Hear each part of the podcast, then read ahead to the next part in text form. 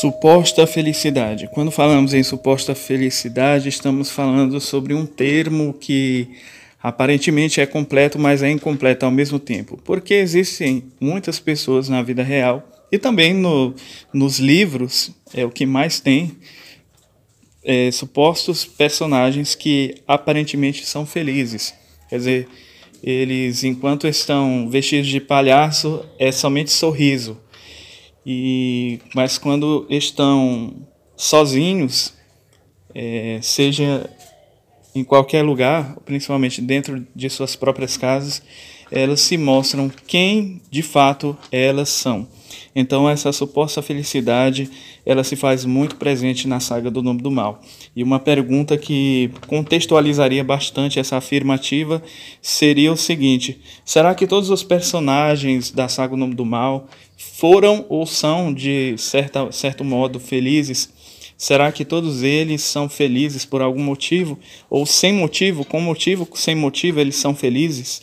Então, é uma indagação muito interessante assim pensar.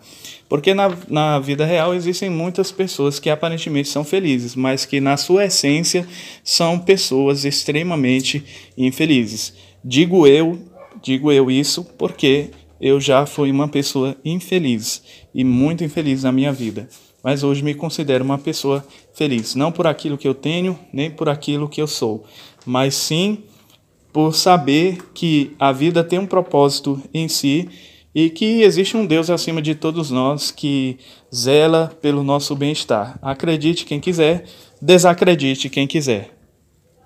Baixe agora mesmo a amostra ou compre já o e-book completo. Links na descrição.